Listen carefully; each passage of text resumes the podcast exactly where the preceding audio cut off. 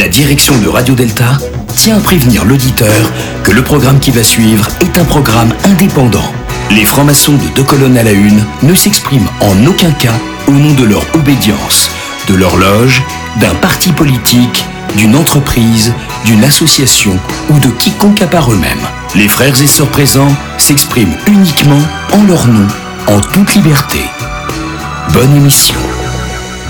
Frères et sœurs, nous allons procéder à l'ouverture de l'émission. Réalisateur, remplissez votre office. Deux colonnes à la une. Les francs-maçons sur Radio Delta. Frère Stanislas, merci de vérifier que la porte du studio est bien fermée et que les animateurs sont confortablement installés. Frère Fred, les animateurs sont bien installés et la porte est correctement fermée. Frère Stanislas, merci de vérifier que tout le monde est prêt. Frère Fred, les casques sont bien sur les oreilles et les godets pleins. Frère Stanislas, veuillez donner lecture de l'ordre du jour. Aujourd'hui, nous recevons Didier Ozil qui vient nous, de- nous parler de l'œuvre de Daniel Beresniak. Tout m'a l'air juste et calé. Si personne n'a rien à rajouter, je déclare ouverte cette émission de colonnes à la une sous les auspices de Radio Delta. Maître des harmonies, remplissez votre office. Toute l'équipe de Deux colonnes à la une sur Radio Delta revient dans un instant.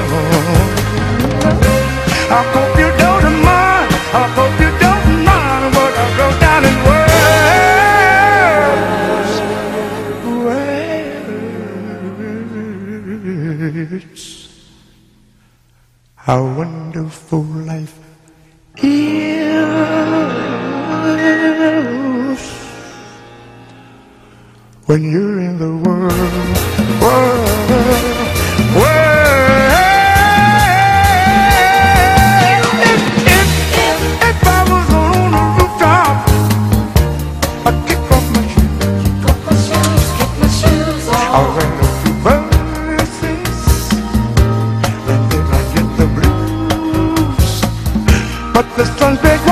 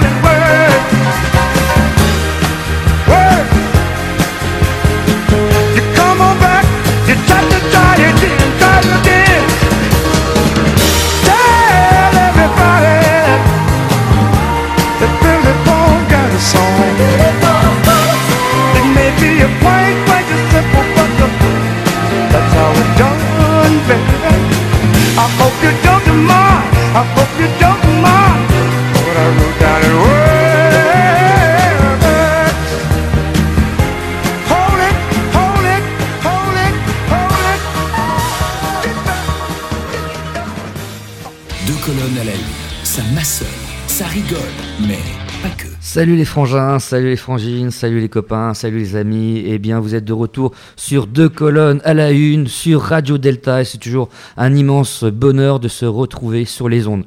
Euh, je suis toujours accompagné ce soir de notre fidèle animateur Stanislas. Bonsoir Stan, comment vas-tu? Bonsoir Fred. Je sens que t'es un peu froid et t'es un peu crispé, mais qu'est-ce qui t'arrive?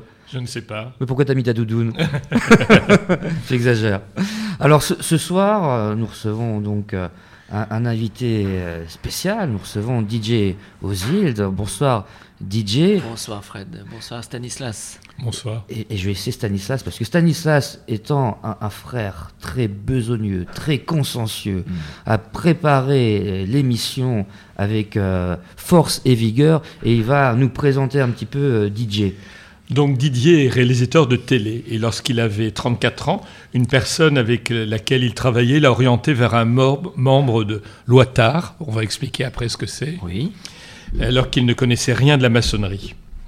Donc l'Ouattard, c'est l'ordre initiatique et traditionnel de l'art royal, qui naît en 1974 dans le but avoué de faire vivre un rite nouveau, le rite opératif de Salomon. Moi je n'étais pas à l'origine, hein, je suis arrivé bien après. Oui, je me doute parce que vu Ouattard les a dates, oui, 40 c'est- ans. voilà. Donc, moi j'ai été initié il n'y a que 25 ans. Ça me donne un petit peu de recul, mais pas tant que ça quand même. Voilà. Donc à, à cela, il faut préciser donc, euh, que DJ donc, est président de l'association des amis de Daniel Beresniak. Et effectivement, le thème Absolument. de l'émission de ce soir concerne l'œuvre de notre regretté frère Daniel Beresniak. Et euh, bien sûr, il y a un lien entre Daniel Beresniak et la création du Ouattard et du rite opératif de Salomon. Absolument.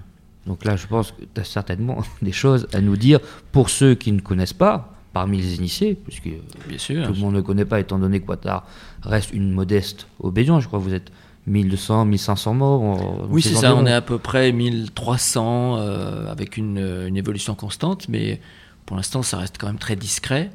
Et, et nous sommes groupés euh, actuellement à peu près en 70 loges réparties dans euh, la France, les dom et puis une loge à Madagascar, une loge au Canada, qui sont un petit peu des, des, euh, voilà, des loges un petit peu pionnières, on va dire. Enfin, l'essentiel, l'essentiel finalement, il vient d'où? Il, vient du Grand Orient de France. Euh, dans une loge, euh, des frères, euh, en tout cas un frère, le premier qui s'appelait Jacques Lapersonne, a l'idée, alors qu'il travaille au rite français, qui est le rite, on va dire, classique du Grand Orient de France, il a l'idée, bon, il trouve que ce rite est un petit peu, mériterait peut-être d'être un petit peu, est un peu désuet, il a un petit peu perdu de substance avec les années. Et là, on est quoi dans les années euh, 50, 60 euh, plutôt 60-70 même je dirais, puisque finalement euh, Jacques a été initié en 59 exactement.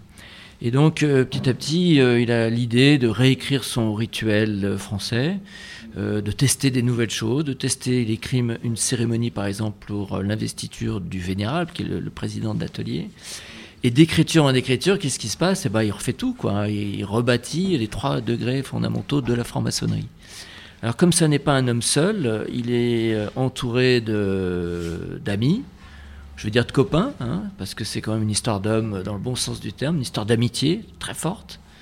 Et parmi ses, amis, il y a euh, deux Daniel, que je voulais citer. Daniel Rib, qui va devenir un imprimeur, surtout un éditeur, pardon, très important, et Daniel Berezniak. Et Daniel Berezniak, ça va être un petit peu, euh, euh, comment on pourrait dire, l'intello, c'est peut-être un peu euh, exagéré, mais c'est quand même ça, c'est quand même Le penseur, on va le dire. penseur, oui, c'est l'homme cultivé aussi. Hein. Daniel Berezniak, il a, il a fait des études de ce qu'on appelait avant les langues zo, les langues orientales, et c'est un homme qui parle, qui parlait 7-8 langues.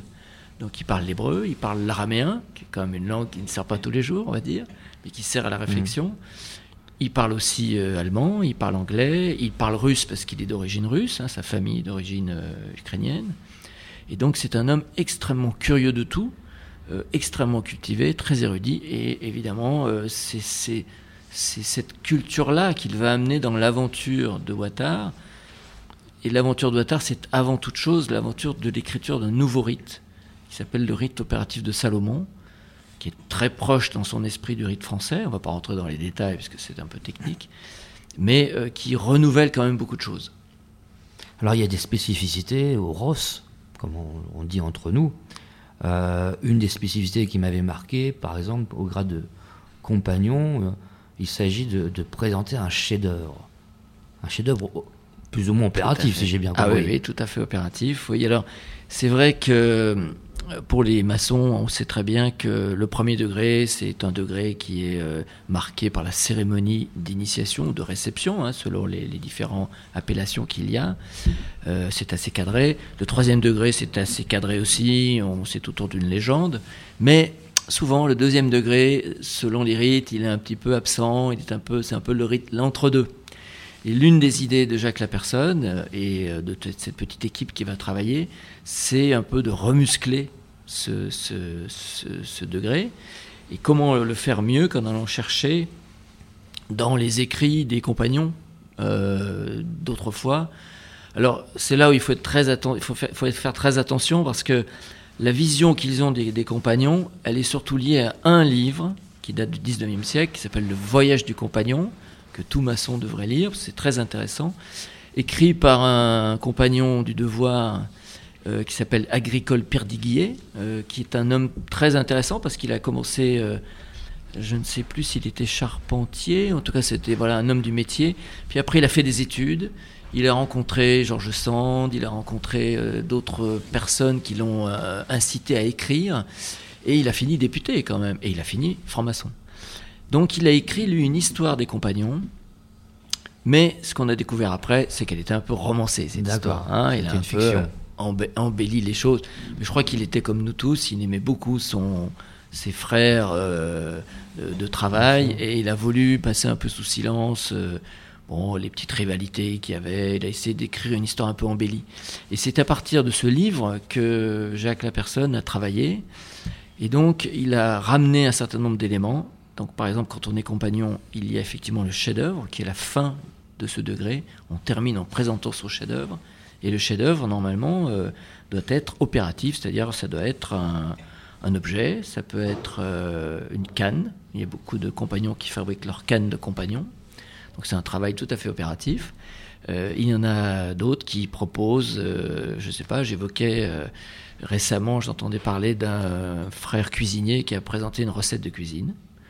Et là, il a fait, là, tout de suite, il a fait, il, s'est fait beaucoup de copains ce soir-là. Hein. C'était très sympa. Moi, j'ai vu un truc très bizarre dans ma propre loge. C'est une sœur, puisque nous sommes mixtes, il hein, faut le dire, qui était peintre, qui est toujours peintre, mais elle n'a pas voulu faire une, peinture, elle a voulu écrire une nouvelle, parce que justement, c'était pas quelque chose qu'elle maîtrisait. Elle a voulu aller, vers quelque chose qu'elle, qui, n'était pas euh, évident pour elle, et elle a écrit une nouvelle de science-fiction, très très curieuse. Elle l'a apprise par cœur et elle l'a récitée devant la loge, virgule, médusée. Là, je crois qu'on était tous euh, voilà, c'est ça aussi. C'est l'idée du chef-d'œuvre, c'est pas l'idée de rivaliser avec les compagnons hein, qui font des, c'est l'idée de se dépasser finalement. C'est l'idée de trouver en soi une ressource, une envie de faire. Euh, et, de faire un, objet ou quelque chose dont on soit fier. Voilà, c'est ça mmh. un peu l'idée. Mmh, tout à fait, ce qui déconnote un petit peu avec l'ensemble, la plupart des, des rites maçonniques, puisque effectivement à ce grade-là, on, généralement, on présente une planche d'augmentation de salaire. Et, effectivement, là, ça permet de, proposer autre chose et d'aller beaucoup plus loin dans, dans sa progression euh, initiatique. Alors, il y, a, une deuxième spécificité dont on parlait, euh, c'est qu'on attribue un nom compagnonique. Alors, effectivement, euh, avant de. Il y a une étape, il y a plusieurs étapes dans le, le degré de compagnon. Une étape qui existe dans d'autres rites qu'on appelle le départ sur le tour, c'est-à-dire le moment où symboliquement, on s'affranchit un peu de sa loge, dans laquelle on a été bien, comme dans un petit cocon, un petit, voilà, euh, très accueillant. Puis à un moment, il faut sortir, il faut aller voir un peu comment travaillent les autres loges. Et avant de partir, la, loge vous donne un nom, un nom compagnonique, selon le modèle de. Alors, Agricole Pardiguier s'appelait euh, Avignonnet la Vertu. Euh, l'usage, c'était d'avoir le nom d'origine de votre région, et euh, la qualité qui vous, euh, qui vous représentait, d'une certaine manière.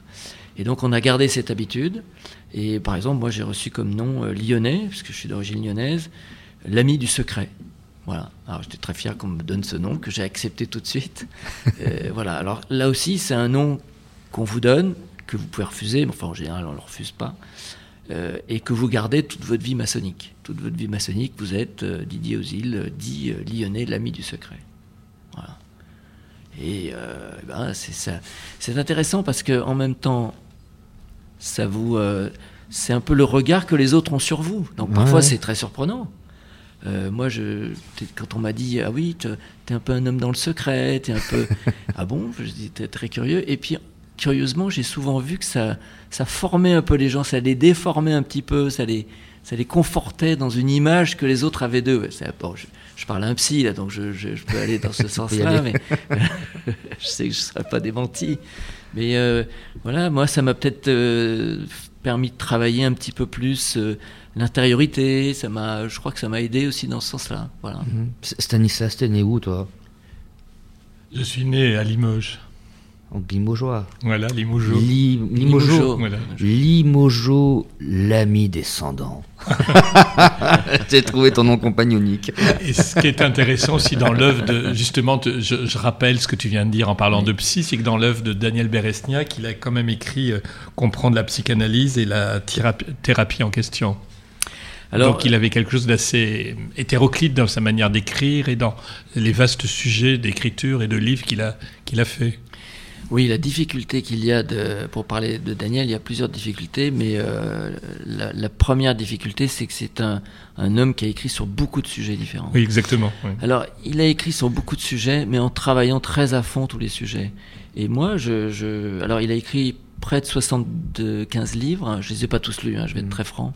J'en ai lu quand même un certain nombre, et je commence à voir un petit peu le fil qui passe d'un sujet à l'autre. Et c'est vrai que dans sa vie, non seulement il a écrit sur plusieurs sujets, mais il a eu plusieurs activités. Il a été psychiatre et psychanalyste, pardon, psychanalyste, pas psychiatre à un moment.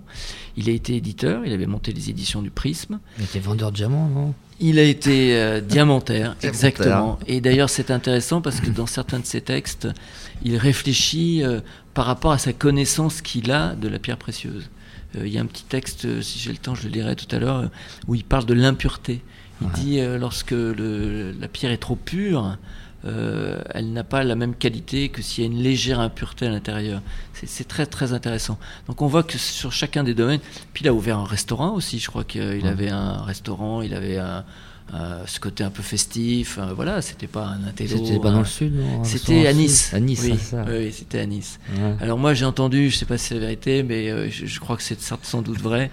C'était un peu table ouverte. Hein. alors le restaurant, au bout de quelques années, malheureusement, donc il aimait recevoir les frères et sœurs. faire des repas platoniciens où tout le monde s'exprimait et c'était pas le restaurateur très, très avec l'appât du gain quoi donc ça n'a pas c'était un peu le souci de toute sa vie oui, c'est vrai qu'il a, il a, il a eu euh, finalement l'activité qu'il a eue euh, à long terme, c'était d'écrire des livres. Euh, et donc d'avoir ce, cette activité très intense laquelle il a beaucoup travaillé. Tout à l'heure, je parlais de Daniel Ribes. C'est lui qui l'a lancé, je crois. C'est lui qui l'a incité. Ah oui, c'est même plus que ça. C'est même plus que ça. C'était une histoire extraordinaire. Daniel Ribes lui a dit "Écoute, moi, je vais monter une maison d'édition pour publier tes livres."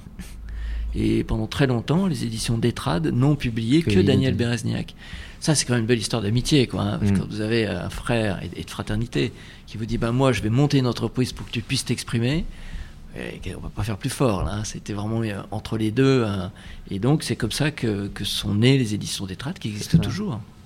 Et en fait, avant, avant d'être écrivain, il était aussi un, il a été à un moment donné un imprimeur dans la continuité de son père, je crois, puisque il vient aussi d'une Enfin, là, on rentre dans la complexité familiale, mais son père était imprimeur.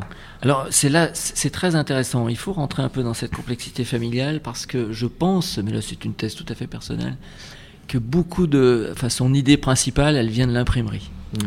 Donc, si on résume très vite, euh, en début du siècle dernier, hein, donc en 1903 ou 4, le grand-père euh, arrive à Paris, il monte une imprimerie et euh, on est encore à l'époque où l'imprimerie se fait avec des caractères en plomb et puis des, des, typos qui travaillent donc avec les caractères à l'envers. Et la, la, la première Berezniak, elle a cette euh, possibilité d'avoir les, d'avoir les typos et d'avoir les caractères pour l'hébreu, pour le, les caractères cyrilliques, puisqu'ils sont russes d'origine. Euh, il a aussi, donc, il publie des livres en yiddish il publie le premier dictionnaire yiddish français. Aujourd'hui, ça paraît complètement surréaliste, mais ça correspondait à une demande. Et à un moment donné, euh, l'imprimerie a quand même une centaine d'employés. Donc c'est une grosse, entreprise familiale.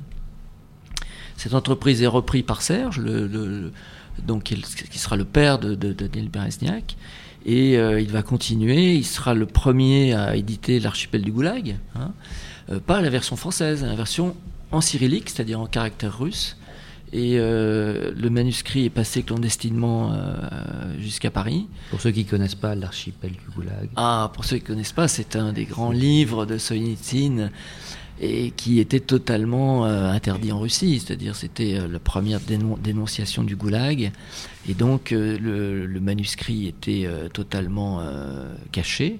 Il est passé clandestinement en France et là il a pu être imprimé pour la première fois. Et puis après c'est devenu un succès mondial. Et Solzhenitsyn est sorti euh, de Russie, euh, du RSS plutôt, euh, enfin pas clandestinement, il a été expulsé en fait, hein, il a fini sa vie aux États-Unis. Et il a été prix Nobel, je crois. Hein. Bien sûr, bien sûr, tout à fait. Donc voilà, l'imprimerie, c'était ça aussi.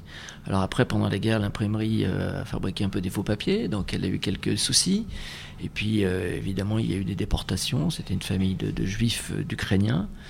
Euh, Daniel a été euh, très jeune garçon à ce moment-là, il a été caché à la campagne. Là, il s'est passé quelque chose, on ne sait pas très bien, il n'en parlait pas trop, il a sans doute eu des conditions de... Euh, il a été battu, il, voilà, il, a, il, en a un peu parlé, mais, très peu, un mot couvert. deux membres de sa famille ont été déportés, donc voilà, une famille qui a souffert.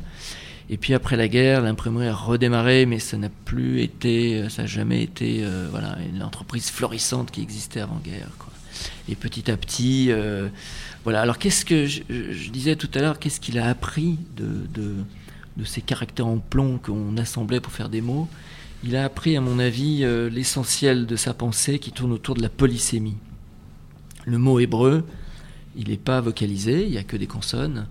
Et donc, tant qu'il n'a pas ces consonnes, euh, il a plusieurs sens différents. Chaque mot en hébreu euh, peut avoir deux, trois, quatre et encore plus de sens différents. Et ça, je pense que c'est le révélateur, le point de départ de sa pensée. Le mot est polysémique, euh, le symbole est polysémique. hein. on regarde le soleil, mais le soleil, alors je sais pas, on peut faire un tour de table, mais pour moi c'est les vacances, mais pour d'autres ça peut être la brûlure, pour d'autres ça peut être le soleil noir de Nerval. Euh, chacun a une vision du symbole. Le symbole, il est, il est complètement ouvert. Et notre travail, d'ailleurs, en, en tant que franc-maçon, c'est surtout ça, c'est de travailler sur qu'est-ce que le symbole m'apporte, qu'est-ce qu'il fait vibrer en moi. Et puis, il y a un autre niveau aussi qui est très intéressant, qui est que le mythe, lui aussi, est polysémique. Et là, il y a énormément de, de travail qu'il a fait autour des mythes, qu'il a, qu'il a réinterrogé. D'ailleurs, il y a une phrase de lui qui, qui dit euh, il faut lui ouvrir le ventre au mythe. Il faut voir ce qu'il y a dedans, quoi. Et si vous ne le possédez pas, c'est lui qui vous possède. Donc ça, c'est très fort parce que c'est un message de liberté. Merci DJ, euh, et on revient dans un instant pour parler de René Goscinny. Avec deux colonnes à la une, on ne résiste pas à l'appel des symboles.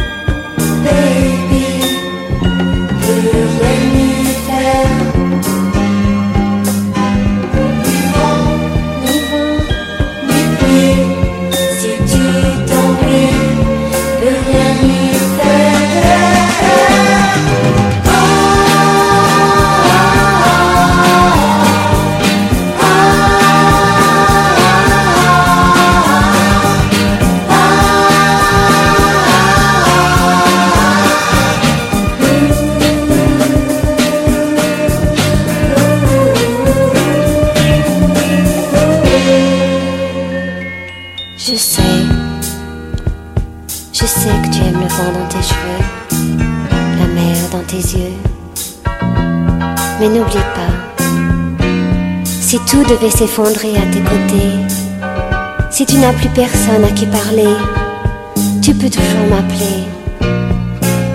Et si tu voulais un jour, un merveilleux jour, rejouer le jeu de l'amour et réapprendre à rêver, ou si même tu me veux à tes côtés, souviens-toi de ce que je t'ai dit le jour où tu es parti.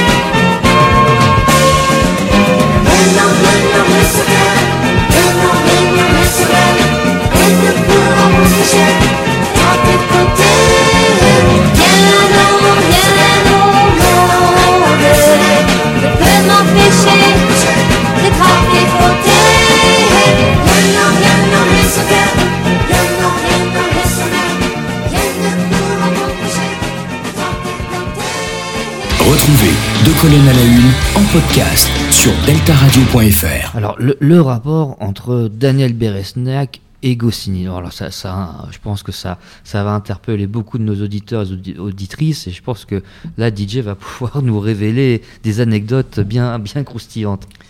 Alors, euh, les anecdotes, euh, alors la, la réalité, c'est laquelle? C'est que Serge Berezniak, qui est le père de Daniel, avait une sœur qui s'appelait Anna, Anna Berezniak, et que Anna Berezniak a, a épousé un Stanislas Goscinny, et que ce couple, euh, qui a beaucoup voyagé, qui est parti après en Amérique du Sud, mais avant de partir, ils ont eu René Goscinny comme enfant. Et donc René Goscinny, qui est devenu évidemment l'auteur et le scénariste, hein, et même au début, il était d'ailleurs dessinateur aussi. euh, Il y a eu une exposition à ce sujet euh, il n'y a pas tellement longtemps euh, à Paris. euh, était donc le cousin germain de Daniel. Honnêtement, il, ne m'en a jamais parlé. Moi, je l'ai connu, hein, euh, Daniel. On a eu des échanges, on s'est connus à travers les débuts de Ouattara, voilà. Mais c'est un, voilà, c'est un, euh, c'est une partie de sa vie dont il ne parlait pas. Il faut dire que c'est un homme qui était très pudique. hein, donc il y a des tas de choses. euh, tout à l'heure, j'ai évoqué euh, l'occupation, ça, il y a des tas de choses que j'ai su après par d'autres personnes, mais dont il parlait pas volontiers. Il était, c'était un homme très joyeux, hein, très, euh, qui, qui adorait l'humour. D'ailleurs, il disait l'initiation, c'est euh, le chemin et l'humour. Il, faut les deux, sinon, euh, sinon c'est, très, très vite ennuyeux. Là, je crois qu'il a écrit un texte dans le maillon sur l'humour, il me semble. Oui, il a écrit, Il a écrit plusieurs textes plusieurs sur l'humour. Oui, oui, absolument. Parce que c'est un homme qui adorait les blagues et qui pensait que. Mais ça, c'est bien la tradition juive rabbinique. hein. Il y a toujours, euh, quand le rabbin fait sa première euh, école, euh, quand il ouvre la session, il, raconte une blague. Bon. Et Daniel avait beaucoup de blagues, et c'était souvent des, choses drôles, mais très fines en même temps, évidemment, très, pensées. Donc il y a eu ce cousinage avec Goscinny. Euh, je pense pas qu'il en ait profité, c'était pas du tout le genre. voilà, il a mené sa vie avec les difficultés qu'il a pu avoir. Et euh, simplement, j'ai- eu l'occasion de voir euh, une photo où on voit René Goscinny à son mariage. Donc je pense qu'ils avaient des relations, hein, tout à fait, de cousins germains. Euh, et et c'est voilà, et- mais c'était pas quelque chose dont il parlait volontiers. D'accord. Et au sujet d'Astérix, euh, est-ce qu'il y a un lien? Ben, Moi, j'ai lu quelque part que c'était les liens avec les lettres. Euh, un astérisque euh, qui est, qui est dans les- dans l'imprimerie. Puis tu, tu parlais toujours de, de ces lettres, ce qui est intéressant par rapport même à la maçonnerie. On peut aussi dire que les lettres sont inversées, donc c'est l'effet du miroir, Ah et oui. c'est l'autre, peut-être. Ah oui, ça je n'avais pas pensé à ça, mais c'est c'est très intéressant parce qu'il y a- il y, a toute une, euh, une histoire autour de l'inversion, d'ailleurs, chez, euh, chez, euh, chez Daniel Berezniak. Mais j'avais pas pensé à l'inversion des lettres. Oui, c'est vrai. Les typos travaillaient à l'envers et euh, ça devait être un sacré métier quand même, surtout quand on composait en cyrillique ou en caractère hébraïque. Assez, euh, voilà. Et lui, ça a été son, son enfance finalement, hein, au milieu de ses caractères en plomb. Voilà. Oui, puis tous les sens, l'odeur dans une imprimerie, le toucher, c'est intéressant, dans la symbolique aussi. Tous ces sens en éveil.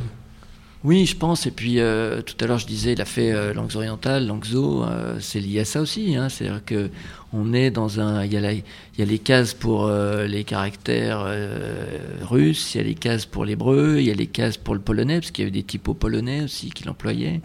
Euh, il, a, il, a, il, il a vraiment navigué dans un, un univers d'encre et de, et de caractère et, de culture aussi. Moi, un jour, il m'a dit un truc très bizarre et, très drôle, justement. Il m'a dit Moi, j'ai fait les langues orientales parce que je pensais que les études, c'était pour se cultiver. J'avais pas compris qu'il fallait faire des études pour faire un métier après. Espèce comme ça de.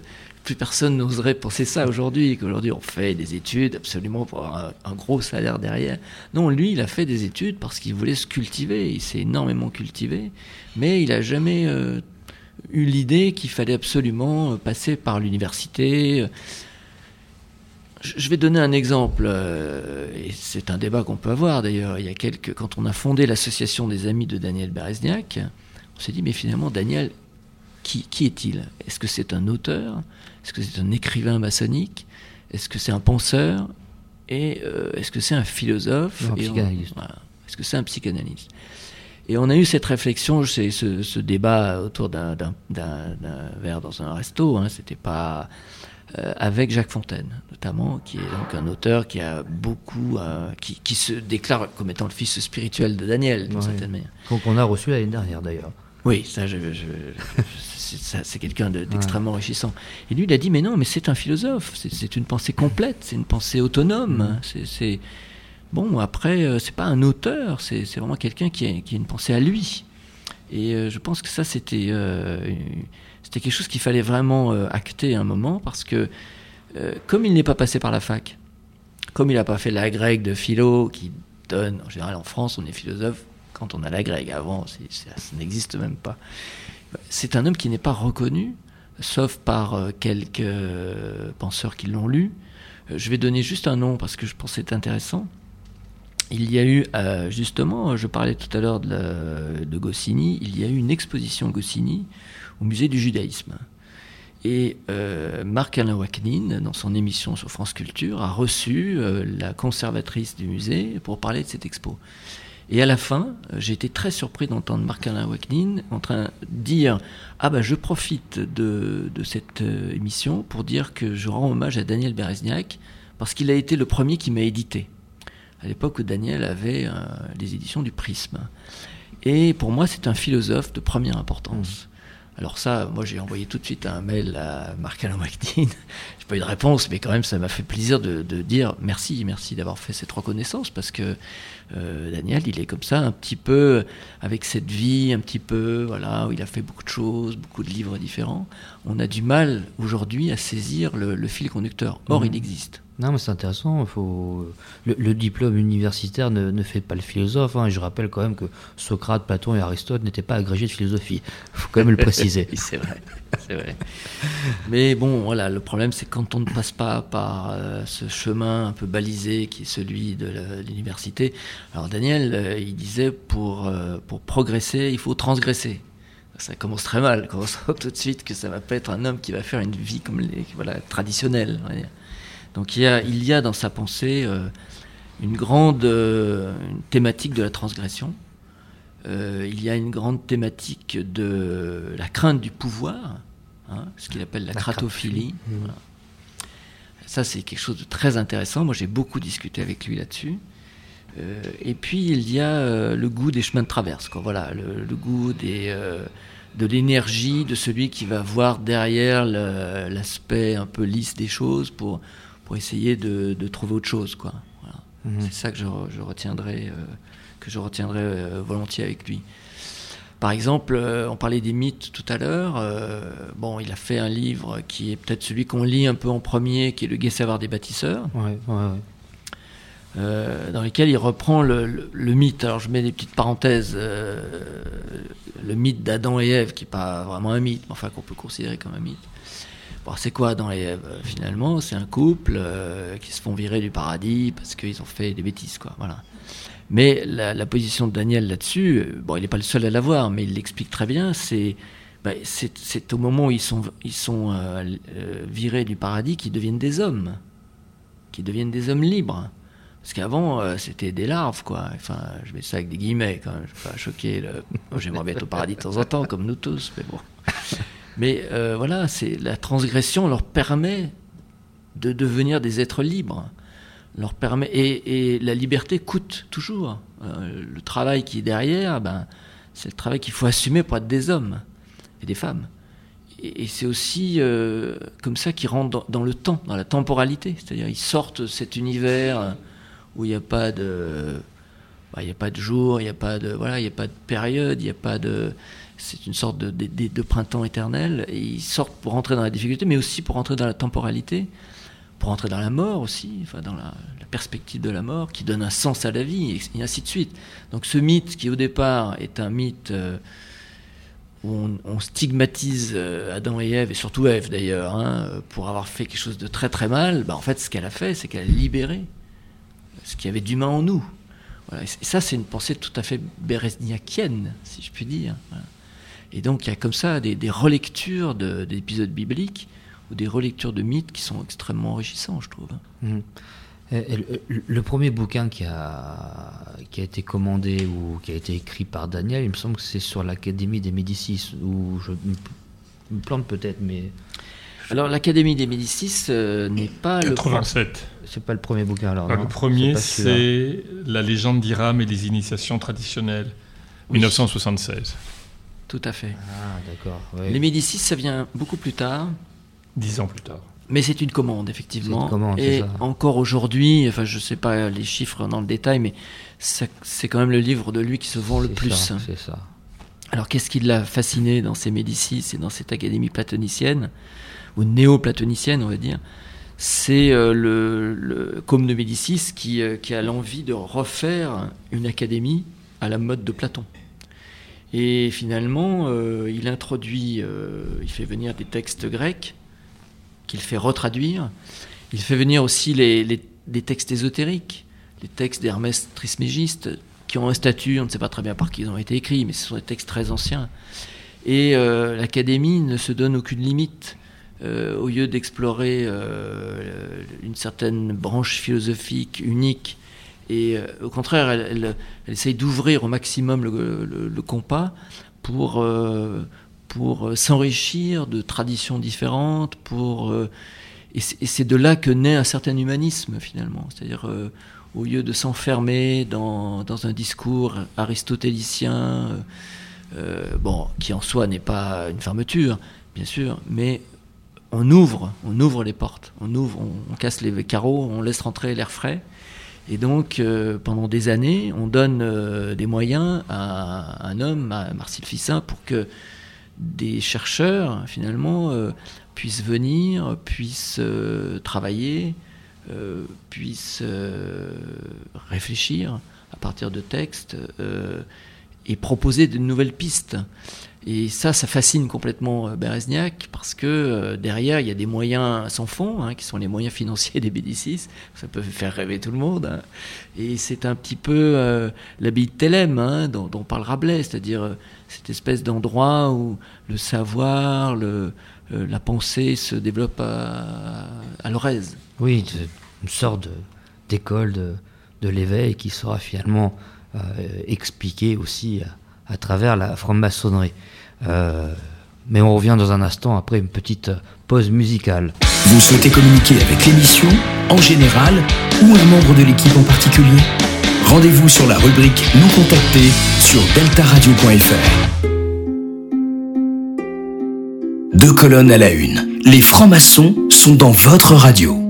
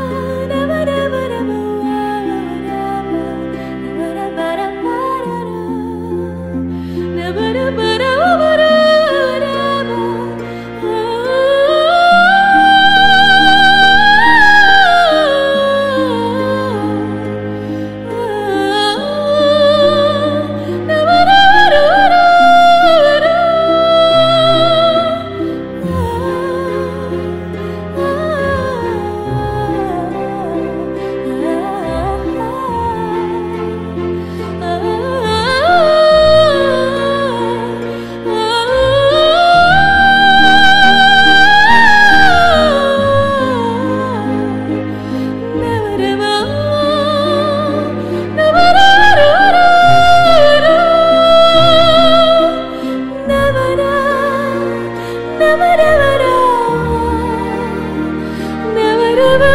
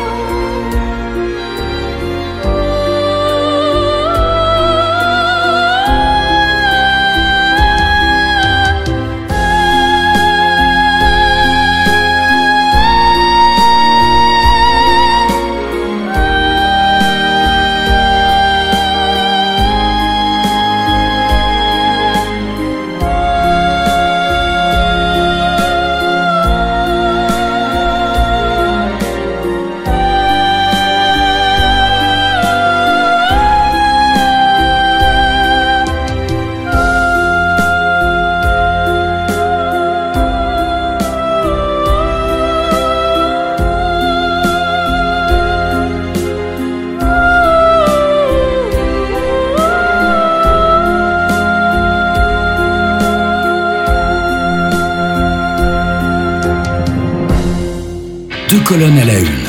Sur Radio Delta, c'est plus fort que toi.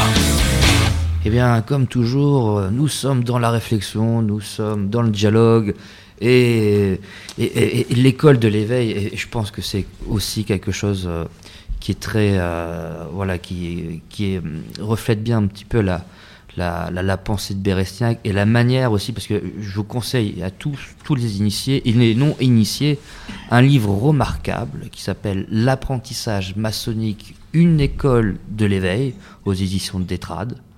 Un ouvrage qui est euh, une belle introduction de euh, justement de, de ce qu'on peut trouver en, en franc-maçonnerie et où on trouve un petit peu aussi les, la, la- la pensée de Daniel Berestin, où on trouve aussi les- l'essentiel, notamment ce qu'on disait tout à l'heure, cette distinction qu'il euh, ne cessera de faire entre pensée logique et pensée analogique. Et ça, effectivement, c'est quelque chose qui est au cœur de sa pensée, qui, qui a une importance euh, fondamentale parce que il ne cesse d'expliquer que la franc-maçonnerie, justement, c'est une sorte de, de laboratoire de la pensée analogique. Oui, tout à fait. Alors, ce qui est intéressant dans euh, l'apprentissage maçonnique, une école de l'é- de l'éveil, et qu'on ne peut pas voir lorsqu'on le dit, c'est qu'il y a un point d'interrogation après, école de l'éveil. Une école de l'éveil Point d'interrogation. Pourquoi? Parce que le terme école le gêne. Évidemment, une école, c'est c'est tout de suite euh, un formatage. Et il veut pas de formatage. Au contraire, lui, euh, il y a une phrase comme ça, je trouve extraordinaire, où il dit, dans ce livre, il n'y a rien à attendre d'un catéchisme qui propose des définitions toutes faites hors de toute perspective dynamique. La notion de perspective dynamique, c'est-à-dire euh, la remise en question perpétuelle de soi, est extrêmement importante. Alors c'est vrai que dans ce livre, euh, on va trouver euh, différentes approches de la franc-maçonnerie, d'une certaine manière, et du mot qui pour lui est le plus important dans la franc-maçonnerie, qui est le mot initiation. Qu'est-ce que c'est que l'initiation? Et je dis tout de suite, on va tout de suite dire la vérité, il ne propose pas de définition toute faite, évidemment, ça serait inverse. Il nous renvoie à notre propre définition de, l'initiation. Mais euh, ce qui est intéressant, c'est que dans ce livre, il développe deux grandes idées, euh, on va dire trois grandes idées. Je vais rebondir déjà sur l'histoire de la pensée analogique. Alors qu'est-ce que c'est que la pensée analogique? Ça paraît un truc très technique et terriblement compliqué. En fait, nous la connaissons tous, puisque nous avons tous été enfants, normalement. Et la pensée analogique, c'est la pensée des enfants. Euh, moi, j'ai une anecdote que je cite souvent euh, par rapport à mon fils, qui est, un, qui est un homme maintenant, enfin qui a été un enfant. Et la première fois que je l'ai emmené au cinéma, quand il est revenu, quelqu'un lui a dit Alors, c'était bien le cinéma? Il a dit Ah bah oui, c'est comme une grande télé. Et quand on dit c'est comme, on est dans la pensée analogique. Donc la pensée analogique nous permet d'appréhender quelque chose qu'on ne connaît pas en nous référant à quelque chose qu'on connaît, c'est tout simple. Donc euh, un lion, bah oui, c'est comme un gros chat. Donc la pensée analogique euh, est une pensée intéressante parce que justement, elle, euh, elle, ne- elle, elle permet de faire, éve- de faire euh, aller l'imagination finalement. Elle ouvre l'imagination. C'est la pensée des poètes, c'est la pensée métaphorique. Et c'est une pensée qui s'oppose, je dirais, à la pensée analytique. C'est la pensée analytique qui analyse les choses. La pensée cartésienne. La pensée cartésienne, aristotélicienne aussi. Mm. Euh, si mon fils avait été cartésien, euh, heureusement, grâce à Dieu, il ne l'est pas, euh, il aurait dit bah, le cinéma, c'est une salle noire euh, avec euh, des, un grand écran qui fait 5 mètres sur 12. Voilà. Non, un enfant, il dit bah oui, c'est comme quelque chose que je connais déjà. Voilà. Donc, ça, c'est le premier point et il développe beaucoup cette idée. Deuxième point qui est très intéressant et qui est peut-être une métaphore qu'il faut voir comme ça, c'est la notion du voyage. C'est-à-dire que si on reste sur place, ben voilà, on n'a aucune chance de trouver la vérité. Déjà, si on voyage, on n'a pas beaucoup de chance de la trouver, mais un peu plus, c'est dans la dynamique, c'est dans la marche, c'est dans le fait que l'on avance, euh, que, on- que, que se trouve le- le- le- la pensée finalement. C'est-à-dire Là, il y a un autre ouvrage qui est magnifique, qui est le voyage initiatique. Exactement, où il développe cette, idée d'une Ouais. d'une manière encore plus développée. ouais. Et puis le troisième point, qui alors là touche de très très près euh, la franc-maçonnerie, c'est la géométrie. Ça a été, alors Daniel, c'était un grand géomètre. Il, aimait beaucoup la géométrie. Moi, je, dois dire qu'au début, euh, dans ces livres, c'était un peu les pages que je sautais, parce que j'étais pas très bon à l'école avec la règle et le compas. Mais avec l'âge, j'ai repris ces démonstrations de géométrie. Alors, qu'est-ce qui le fascine dans la géométrie? C'est une chose toute simple, mais qu'on ne comprend pas peut-être euh, d'emblée. Enfin, moi, je n'ai pas comprise d'emblée. Euh, Lorsqu'on parle de la théologie, il peut toujours y avoir un maître qui vous dise non, non, la définition que tu donnes, elle n'est pas bonne. Moi, je vais te dire ce qu'il faut penser. Mais dans la géométrie, euh, les trois angles du triangle font 180 degrés, je crois. Euh, ça, ça se vérifie avec la règle, le compas et, euh, le rapporteur. Il ne peut pas y avoir un maître et personne ne peut vous dire ah bah non, on va changer les règles du jeu parce qu'il y a une espèce d'aspect factuel la géométrie. C'est ça qui le fascine. Il y a quelque chose que, qui fait que la géométrie euh, ne triche pas. Elle n'est pas susceptible de, de- d'interprétation. Et par exemple, Mais pourtant, Einstein aurait démonté, euh, enfin justement en physique, en- dans la physique, justement, euh, les physiciens n'arrêtent pas de, de remettre en question les, euh, conceptions euh, des anciens. oui. Et donc, finalement, c'est quand même sujet à interprétation. Alors c'est sujet à interprétation si on sort de la géométrie euclidienne. Oui, c'est ça. Mais dans la géométrie euclidienne, il n'y a rien à faire. Frédéric, c'est une vérité absolue. Stanislas, je vous le dis très franchement, les trois angles du triangle font ça. Et le, même le pape au Vatican ne peut pas dire l'inverse. Ne peut pas Ah. dire, ah bah non, on a changé d'avis, ça fera pas bon. Donc il y a une espèce. Et d'ailleurs, je vous renvoie à Spinoza. Je sais pas si bon, euh, Spinoza a écrit à un moment qu'il voulait écrire à la manière des géomètres. Et ça veut dire quoi? Eh ben, ça veut dire en alignant des définitions, Mm. les unes qui se déduisent les unes des autres. Et c'est c'est more géométrico, c'est vraiment l'idée de penser euh, sans qu'une interprétation, sans qu'il y ait euh, la phrase que Daniel détestait, c'est magister dixit, le maître a dit. Voilà, il a dit, et c'est comme ça qu'il faut penser. Et vous savez que l'université, avant, c'était comme ça, il y avait le magister dixit. Puis quand il y avait un truc où vraiment les maîtres euh, avaient un peu de mal, on envoyait la question au Vatican, et là, la réponse revenait du Vatican en disant, bah voilà, c'est comme ça qu'il faut penser. Ce mode-là, il n'est pas possible en géométrie. Or, ce qui est très curieux, c'est que lorsqu'on lit les anciens textes, euh, que ce soit le Regius, le Cook, tous ces anciens textes sur la franc-maçonnerie, ils parlent tous de la géométrie. La, la géométrie est la science absolue. C'est la science royale, c'est la science qui est au sommet des autres. C'est la science à travers, les, au- à travers laquelle les autres sciences existent, Mhm. même la rhétorique. Et là, euh, ça, ça fait bien l'affaire de Daniel. Il a beaucoup travaillé sur cet aspect. La- la- finalement, la franc-maçonnerie, qu'est-ce qu'elle aime dans la géométrie? Ben, Elle aime ça. Elle aime que les choses soient prouvées par l'exemple. Le maçon a les pieds sur terre. Et bon, ça n'empêche pas d'avoir la tête dans les étoiles. C'est ce que j'allais dire. Avec la pensée analogique. Parce que il y a ce- voilà, c'est intéressant parce que Bérassière, en même temps, il est très attaché finalement à la pensée logique, à la pensée géométrique, puis en même temps, voilà, il, est- il s'intéresse à, à la mythologie. Il nous invite même à devenir mythologue pour ne pas devenir mythomane. Ah oui, Et là, il y a un très bel ouvrage de Daniel ouais. que j'adore, Ouais. qui est Les bas-fonds de l'imaginaire. Oui. Où là, il, rentre justement dans cette problématique où il explique justement comment les, les mythes peuvent pervertir les hommes et créer les, les, les fascismes dont on connaît euh, aujourd'hui les, ravages au niveau des mentalités. Ce qui est aussi peut-être explique aussi un peu sa casquette de psychanalyste. Parce Oui. que euh, Freud, finalement, il ressuscite aussi cette pensée analogique, cette pensée mythologique Bien sûr. euh, cette, euh, cette possibilité justement de, je dirais de, de, de mettre en, de pouvoir rentrer dans l'imaginaire. Mhm. Et là, il y a aussi un, un rapprochement à faire en- entre Beresniak, entre aussi notre regretté frère Gilbert Durand, la pensée Oui, durandienne, même Jung, hein, la pensée jungienne. Donc il y a- il y, a quelque chose de, de- de très proche. Il y a, il y a, euh, là je reprends un terme de Jung, mais c'est vrai que chez Beresniak, il, y a un chemin d'individuation qui est très clair dans, dans sa pensée. Il y a une sorte même de, de complexité maurinienne, hein, j'ai envie de dire. hein. On, Oui. est, on est vraiment Oui. dans une galaxie euh, euh, intellectuelle euh, très très proche. Absolument. C'est Oui. ça qui est incroyable. Et en tout cas, voilà, je, je voudrais te remercier, DJ, pour euh, voilà pour nous avoir, euh, réintroduit dans cette dans cette pensée vraiment touchante, une pensée originale, parce que elle est par rapport à, à beaucoup d'ouvrages euh, maçonniques, par rapport à beaucoup d'auteurs, où euh, on trouve des choses bien évidemment très intéressantes, Oui. mais Daniel Beresniak a, a vraiment, euh, euh, pensé quelque chose d'inédit, quelque chose qui, qui sort, je dirais, de, de, de- de ce qu'on connaît habituellement, Absolument. euh, voilà, il sort du carcan, euh, j'irais historico, euh, philosophico-maçonnique, où euh, voilà, où les choses, mais on sort du catéchisme. Voilà ce que j'ai envie Oui, de dire. C'est ça tout qui est fait. génial, et tu l'as rappelé tout à l'heure, parce que je crois que c'est ce qui est parfois qui peut être frustrant euh, voilà, au, au niveau de nos loges, c'est qu'on on incite les apprentis, les compagnons à apprendre du catéchisme, alors que finalement il faut les ouvrir à la pensée symbolique. Tu voudrais peut-être finir par une Ah oui, citation j'avais une citation, euh, mais qui, euh, voilà, qui est un, plan de travail pour nous tous. Chaque matin, sortir d'Égypte. Chaque jour, réinventer Dieu. Ça, c'est du Berezniak. Voilà, au travail.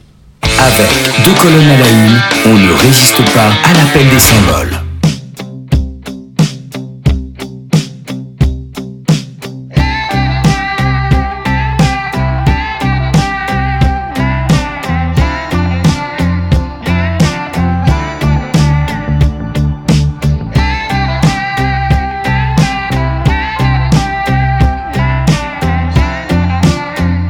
Deux colonnes à la une. Sur Radio Delta, c'est plus fort que toi.